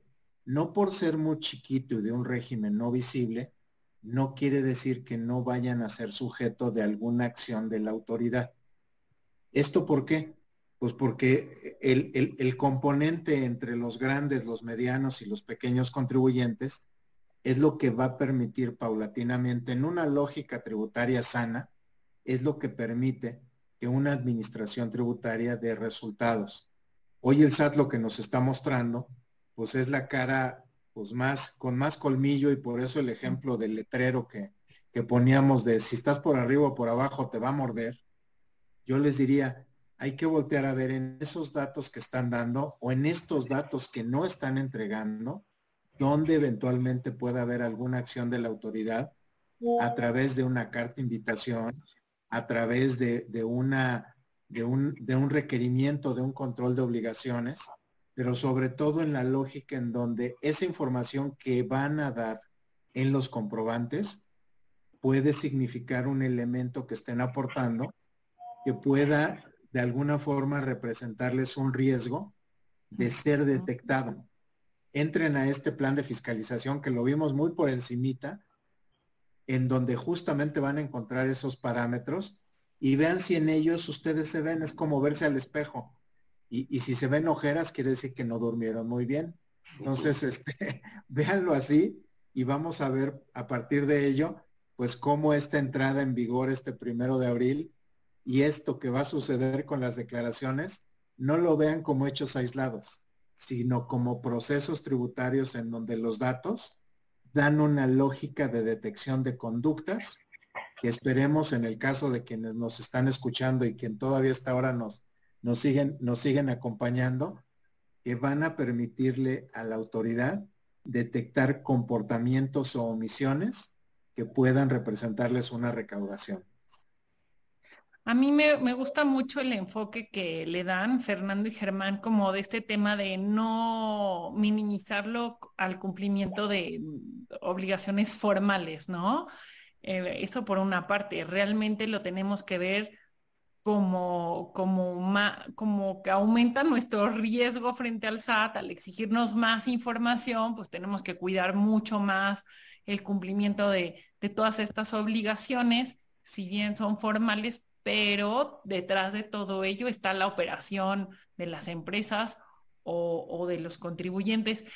Y otro tema que yo quería comentar, lo que, me vino a la mente es, como decías tú, Germán, que la factura nació como un tema mercantil y ahora realmente yo creo que la factura digo, lo dejo como para un comentario de ustedes dos, porque yo sé que dominan cómo funcionan todos los este, engranes que están allá adentro, eh, pues parece más como un formulario de ven y dame toda tu información y cada vez dame más información para yo poder fiscalizarte, ¿no? Entonces, este, justo estamos platicando como este tema de la inteligencia artificial y del chat GPT, todo esto de cómo estos, estos nuevos sistemas de inteligencia eh, artificial funcionan porque se van llenando de información, ¿no? No es así como que tomen.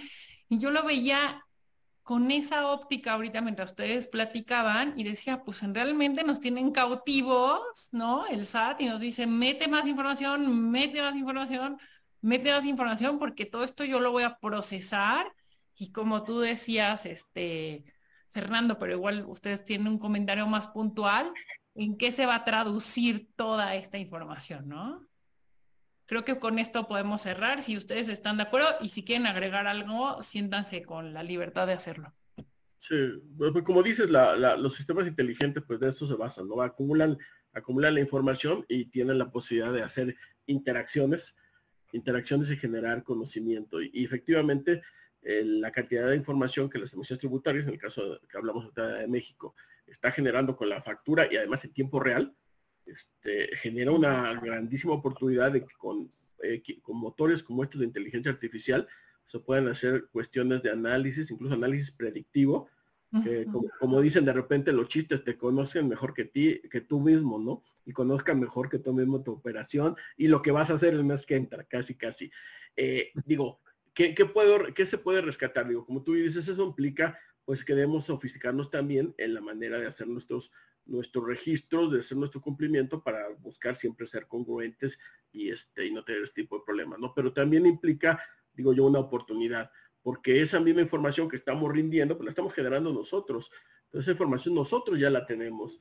Y si nosotros la utilizamos también en una, en una situación también de análisis, también de uso de, de estos sistemas complejos de, computación, pues nos pueden generar inteligencia útil para nuestro negocio y, y sacar de lo que es una obligación legal que hay que cumplir porque es una obligación legal, este, pues también sacarle algún beneficio este, comercial, ¿no? que es una oportunidad también de comercial y de, y de eficiencia y eficacia de nuestros procesos para reducción de costos.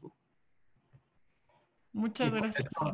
Con esto que, que, que dices, Denis, yo te diría, que justamente por eso la tendencia a nivel mundial es a la adopción de la factura electrónica, por la posibilidad y la mediatez que está dando. Digo, déjenme decirles que el año pasado, pues ya se incorporan a este esquema de factura electrónica dentro de la Unión Europea. Pues empezó Italia, le siguió Francia y ahorita ya está empezando España.